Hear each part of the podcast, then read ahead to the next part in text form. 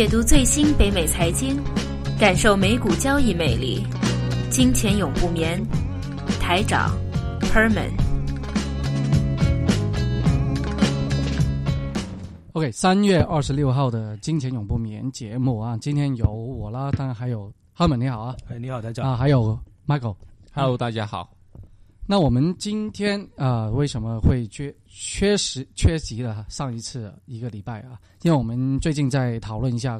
以后节目的一个发展啊。我们的录音节目因为开始应该会有一些小的变化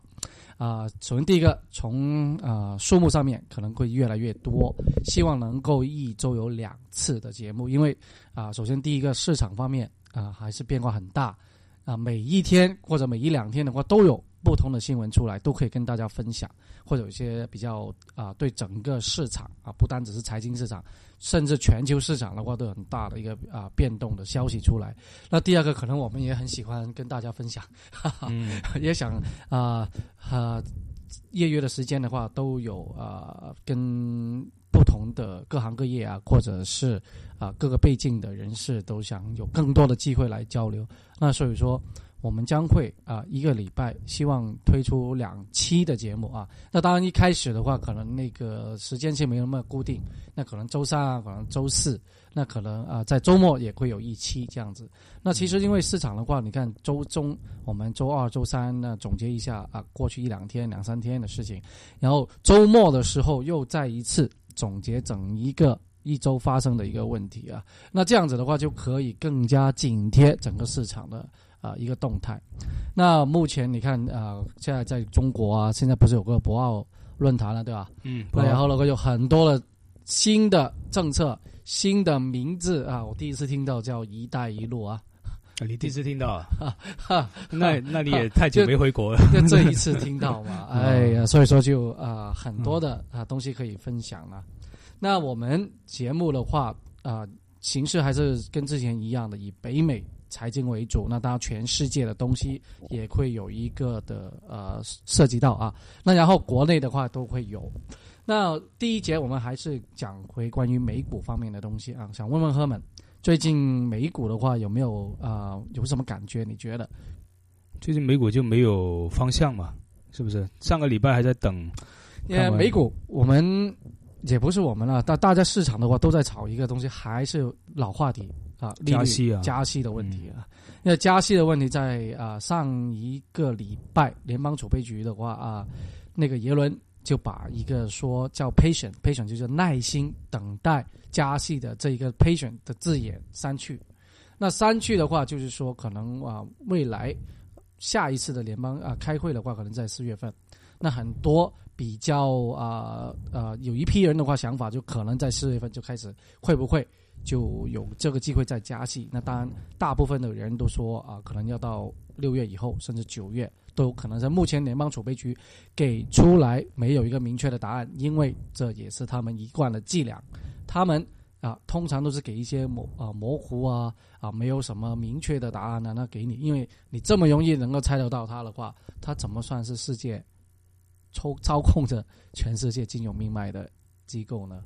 嗯对吧？？那当然了，现在啊，虽然他的大哥的地位开始有大的挑战，那我们第二节会说啊，中国的一个啊，现在倡导的一个叫亚洲投行，那这个东西出来的话，当然啊，我们就看啊，最终的目的还是人民币国际化的一个重要的走出重要的一步。那如果人民币的国际化，那当然挑战直接的就是美元的这个国际地位。OK，那现在啊，我们看看美股，美股的话就非常的波动，在高位的波动哈，每一天如果从道琼斯指数来说的话，一百多两百点的上下幅度哈，上上涨或者下跌的话，非常的频繁出现的啊。哎，那个呃波动指数是多少？啊，波动指数反而就不到啊，波动指数大概十六啊，但是哈、我们都说了啊，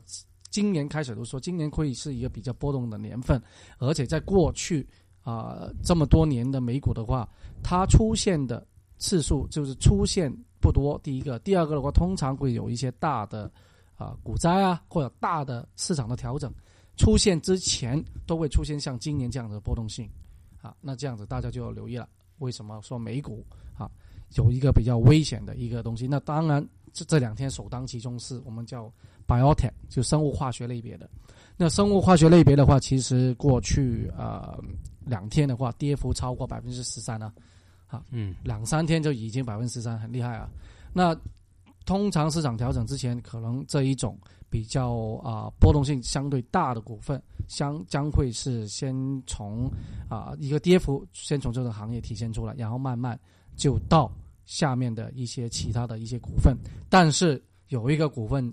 股票逆势上涨的非常厉害，我们第二节会说那个叫做 Craft 啊，嗯卡夫公司。嗯啊，发发现了什么问题呢？那我们第二节会详细的再讨论一下哈。那美股呢？呃，最近的波动性当然还有另外一个因素，就是啊、我们叫做美金的强势。美元的强势，过去啊十二月份、十一月份，到时候当时候都说了啊，今年年初的时候将会体现到啊美元强势的一个带来的冲击，就是企业的那些盈利会受到影响，特别是全球以全球啊商业目的的那种大企业的话，像麦当劳啊、百百盛集团呢啊那一种全世界都有生意的这些大集团来说的话，强势的美元对于他们企业的盈利啊就就可以带来一个比较大的一个挑战。第二季很快就要公布了，四月份开始，大概四月中啊那个盈利季度就开始，所以说目前大家就看美元，因为美元之前的美元指数上涨到一百。好，然后就回落到现在的九十八，啊，那这么强势的美元到底啊，第一季度就已经反映出来是一确实是有影响，那第二季会不会影响更深呢？目前市场就有这个担心，有这个担心造成的话，那市场啊整个美股就非常的波动。OK，那呃，其实美元的强势、呃、带来的啊，虽虽然最近美元这个美元指数有点回落啊，那推高的是什么？推高反而是一个一个是金价。一个是油价，但是很搞笑的一个是，好像最近打仗哦，哈，对对，那个前段时间不是亚门也门？也门啊，对也门，就是说跟呃中东打仗，啊、就是但是也门其实产石油产量只占全世界石油产量的百分之零点三，只不过他跟他打的是谁呢？跟他打的是阿拉伯嘛，阿拉伯联合酋长国，还不是阿联酋，是阿拉伯沙地阿拉伯。所以的话，人家就觉得话会不会威胁到阿拉伯的石油石油供应产量、石油供应？但是这个明显就是市场做出来找一个理由，大家找一下 collection 啊，take 一下 profit 啊，是不是这样子？第一，那个产量只占百分之零点三，这个已经不算什么。第二的话，也也门跟沙乌地阿拉伯的实力差距，沙利阿波罗可能就是如他可能把钱拿成现金用来砸你，都可以把你的反抗军给砸死。这个地步，那怎么可能会威胁到沙乌地阿拉伯的的实的但你现在你安全呢？作为啊、炒炒卖的话，你现在是不是需要一些能够把油价抬高的一些消息对，对对对，因为因为油价一直在探底，而且这也是一个两个波两个风暴一起来，另外一个也是美金的这一个美金这个回就见见高回落嘛，因为美金也走到一百了，它有时候也要找个理由回落嘛。所以的话，刚好这两个一波一加起来，那美金强，自然所有东西用美元交换交交易的这些大宗商品，自然就会加强。美金弱的话，他们自然就会强一点。所以刚好两个风暴一加起来，那有一些人就可以借这个机会可以炒上去。但如果我对于我来说，这时候反而是一个好的机会。呃，如果是股票被怕怕打仗打下来的话，那反而是一个好的机会。如果是啊、美金或者石油找个理由冲上去的话，其实石油上个礼拜才刚刚说石油可能会走到二十五，因为看现在的那个产量来说的话，每一次对。呃出现这些大波大波幅的呃变动的时候，嗯。啊，看看看快的，有人越来越来越看快，十五块的都有人说，不要说对二十五块。对，OK。但现在目前比较明确的话，其实石油在走一个油价啊，照底。短期在做一个大的空间嗯区间，区间的话就在四十三到五十五中间的十几块在不断的对啊在横行，对，而且应该探底探了两次了，上一次也不是也也是探到四十三，基本上四十三对了。所以现在但如果明你说显出来。会不会跌跌破四十三块？其实这个最重要要看还是经济的问题啊、美国的石油存油量已经破了一个，基本上可以说不停。破纪录，对，不停在破纪录。那当然了，那美国的话，它石油最近好像啊啊、最近这几两年吧，奥巴马政府以来的话，有没有什么仗要打啦？嗯因为你知道他们储备了很多石油，作为那种叫做战争或者战备储储，呃，就是叫叫战略储战略储备啊，为主的那种啊。但可能那个战略储备的话，那个根本用不那个量上就用完了还有准备撤军的嘛？阿富汗明年就会完全撤出撤离阿富汗嘛？啊。所以说各大的因素啊、导致影响到油价啊一致的上不来，还是跌下去。当然，美元的强势也是一个最重要的一个原因啦。啊，不是中最重要，是其中一个啊，因为最重要还是库存量太多啊。因为石油目前啊给它的油价，其实它影响的蛮多公司的。嗯你看 Tesla 其中一个公司，对啊，虽然 Tesla 的话自己的销售啊好像目前也没有什么啊，但令人惊喜的一个东西，但确实啊，如果你油价便宜，很多人可能就对这个电子车的追求又可能推迟了，嗯，对吧？对，那那啊另外一个就是 demand 嘛，就石油的话，需求其实也在降低啊。需求降低的话，可能对中国中国这些大经济体、制造业大国，它可能经济也在放缓，也不会新进入新常态嘛，就七左右的新常态。第一在放缓，第二的话，那其实现在的车设计的也是越来越省油，比起十年前也是越来越省油了。所以的话，那大家，而且还有一个数据，前段时间我看了一个数据，是 Bloomberg 还是 Economist 的数据，就说美国每一个 GDP 就每一点对石油那个依赖那个程度，其实现在已经不停在降低，已经降到了历史的最低了，而每一年都在降低。所以这样的话，其实未来需求又不会再上去了，看样子可能永远都不会再上去了。因为美国、中国也会退出这一个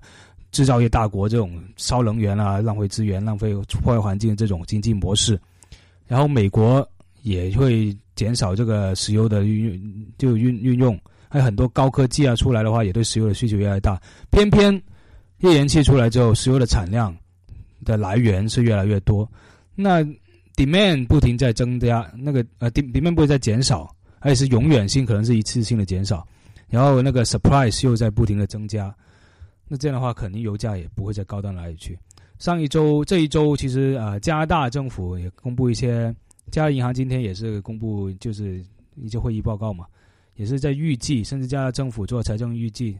的时候，也说到未未来油价可能会不会像当年零八年、零九年那样，零八零九年打下去，一零年、一一年马上要弹回到一百，它不会了，它有可能说可能要到一九年还会维持在大概六十到七十这个这个范围以下。所以的话，大家可能整个国家甚至都要做好了，不能再太依赖于石油的经济。所以这样，大家西方国家都这样看的话，那可能真的是我们。我也希望告别这个高高油价的时代了，可能。但是啊、呃，油价归油价，原油价格，因为啊、呃，我们日常消费的啊，如果像加拿大这种地方高税的话，其实没有太大的影响。嗯，啊，你有看到油价的话，就就就我们使用的外面加油的那个油啊，还是这么贵啊。对，但是他说的是国家的那个财政预算问题嘛，就是国家财政预算还是算，因为国家很大部分税收，比如说最明显 Alberta。这一周我的同事刚刚回来，因为我大部分客户在阿伯塔的，加拿大的可以说是经济火车头啊，经济的引擎心脏啊，因为它是石油的产地，主要产地。这一周出来，所有公司都跟他们说：“哎，我们已经出现了大部分的那个呃 lay off 的潮，就 叫什么减退、辞退、辞退。对，辞，但也不会是完全是辞退，也不是把你给 fire 了。嗯，lay off 的话就是暂时性，有些是暂时性的。”还没有最终决定，就是说你现在先回家吧，不用上班了，然后我们到时候现再通知你，就这一种，很多公司已经大部分出现这种潮了。那些公司的主管部门甚至都跟那些别别的公司要商量，哎，我们怎么样处理这个问题？因为员工可能大部分将来会越来越多这种，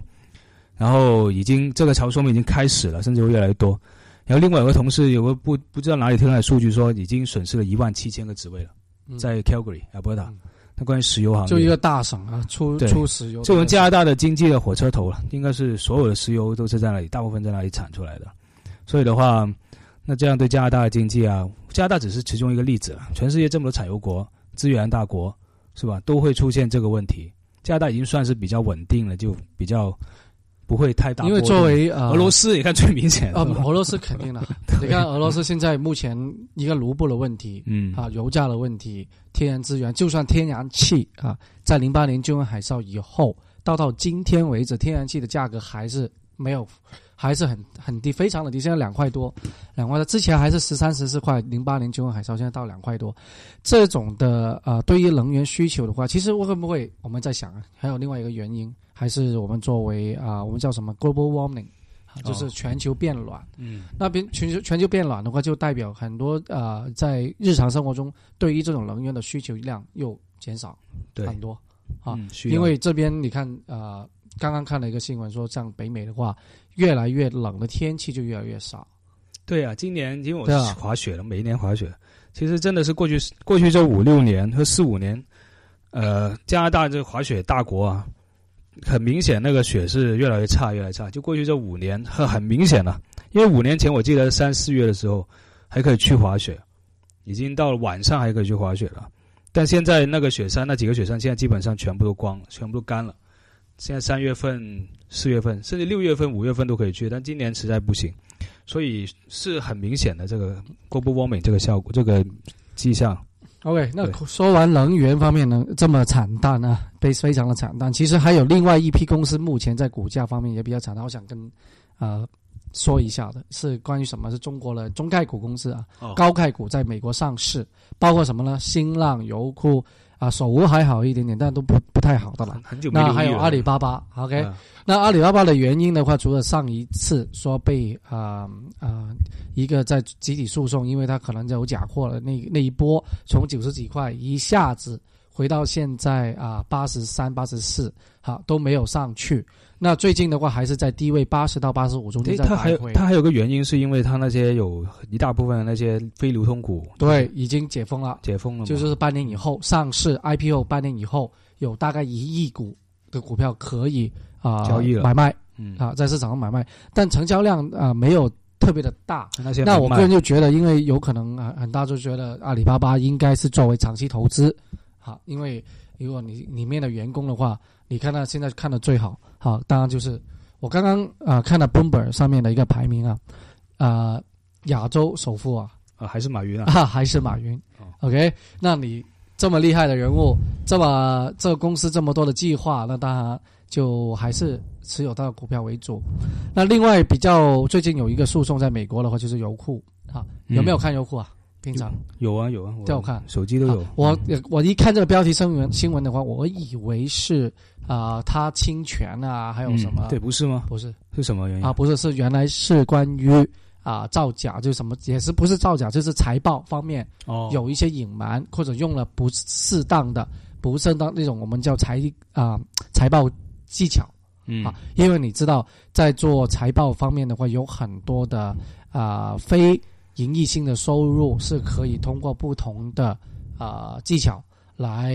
避税，你做好也好，做快也好，嗯，但油库的话，就过去二零一四年整年的话，有一个比较大的亏损啊，嗯做出来很大的亏损啊。当然，它是运用了很多的财技的话，比如非啊啊、非正常性的啊损失啊，会有其他的一些东西都有。那所以说呃，在呃美国纽约南区一个一个的法院就接受了啊某个啊法律公司，他就代表美国啊，在二零一四年三月二二好像二零一四年三月到二零一五年二月份这一年当中买油库的代表他们投资者来做一个诉讼啊，因为他们啊不正当的运用一种财报的技巧，而导致了第一个公司有亏损，那第二个还是股价反应的非常糟糕啊。因为油库的话在，啊二零一三年左右出吧啊比较高位，大概三十九，对他当时到今天的跟当时跟与土豆和土豆合并了以后，对对，嗯那到今天的只有啊十三啊，没有足足没有三分之二。那除了油库以外，跟它烂兄烂弟的就是新浪啊，嗯。但新浪跟油库就不同啊，因为油库我们之前我记得在去年的节目有分析过，因为油库作为比较单一的一个视频网站的话，它在市场上面份额已经被腾讯啊，嗯，还有搜狐啊分了很多出去。腾讯视频出来也很厉害哦。对。嗯。OK，啊、新浪的话，当然新浪第一个它微博分拆上市对它的有一定的影响，但是啊、不要忘记现在啊、中国啊、这一次开的一些两会啊，或者一些新的啊五年规划之类的话，就把互联网一个嗯作为一个很重要的摆在很前。嗯，那所以说目前啊、新浪因为新浪是有盈利的，你要知道、嗯这是有盈利的公司啊，它的市盈率大概在二三十几左右啊，也不会太作为这种高科高开股的话也不算太高。那这种公司的话，目前三十几块、三十二块多，真的嗯，可以考虑嗯，啊，有这种这种可能啊。嗯那当然，目前啊，因为微博我们都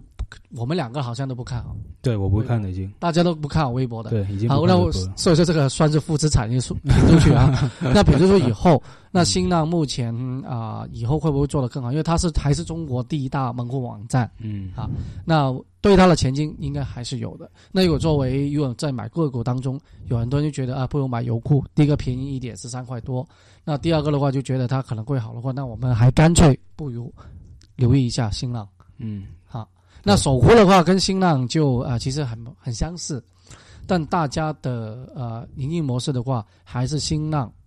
我个人觉得前景要比守护要好一点点。嗯，好。OK，那第一节美股方面的话就差不多，那第二节我们继续啊。